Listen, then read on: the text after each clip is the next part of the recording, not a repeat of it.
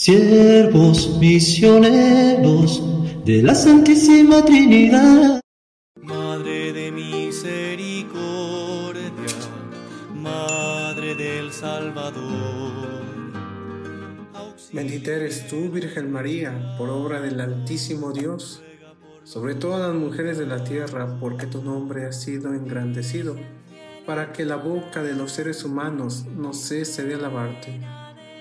Bendecido sábado tengan todos ustedes. Les saluda el Padre José de Jesús Martínez Hernández.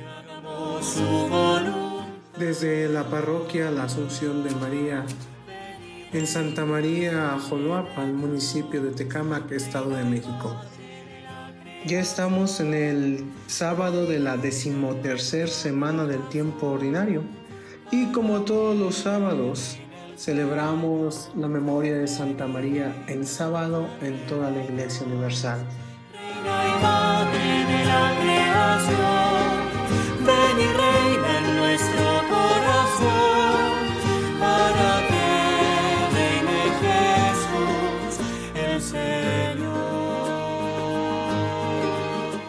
Preparémonos para este momento de oración poniéndonos a la presencia de Dios uno y trino en el nombre del Padre y del Hijo y del Espíritu Santo. Amén. El Evangelio que nos propone la liturgia para el día de hoy está tomado del Santo Evangelio según San Mateo, capítulo 9, versículos del 14 al 17. En aquel tiempo los discípulos de Juan fueron a ver a Jesús y le preguntaron, ¿por qué tus discípulos no ayunan mientras nosotros y los fariseos sí ayunamos? Jesús les respondió, ¿cómo pueden llevar luto los amigos del esposo mientras él está con ellos?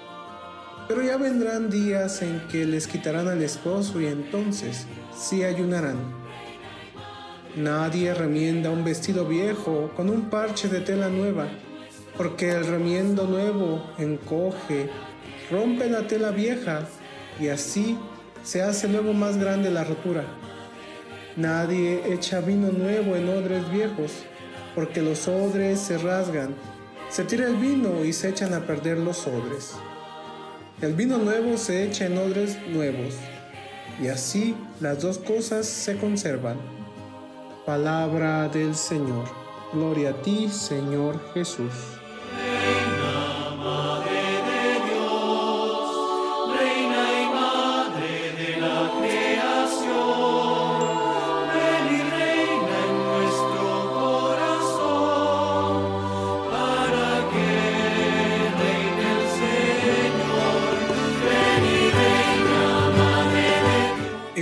Pasaje evangélico que acabamos de escuchar está situado después del pasaje del Sermón de la Montaña, en el cual Jesús ha explicado con sentido nuevo todas las enseñanzas y prácticas de Israel.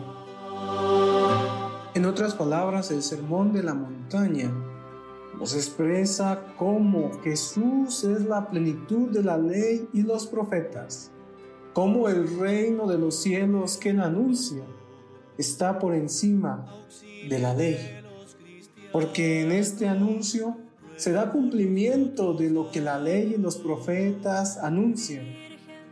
Comprender esta plenitud requiere de un cambio de pensamiento. Ese es el sentido de la expresión a vino nuevo, odres nuevos.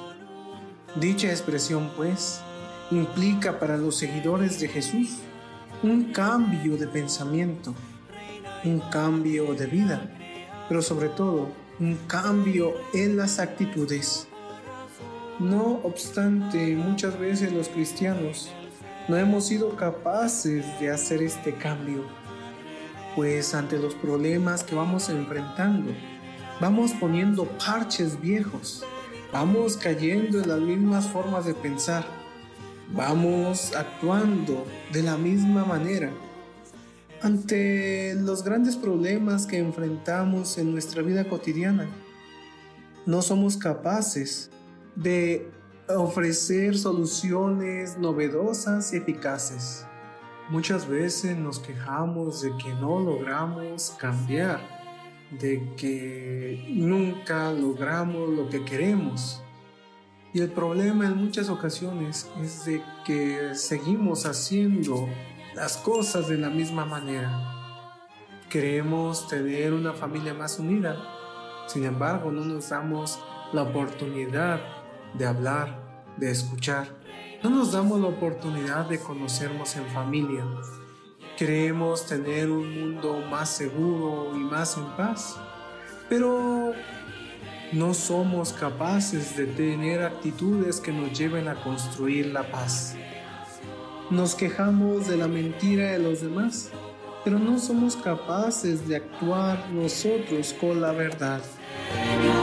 Pongámonos pues en las manos de Dios, que nos invita a un cambio de pensamiento y de corazón, y que por la intercesión de su Santa Madre y Madre nuestra, la Virgen María, Nuestra Señora de Guadalupe, podamos hacer los cambios que necesitamos para construir un mundo más justo, un mundo donde vaya reinando día a día la paz. Que el Señor nos bendiga a todos.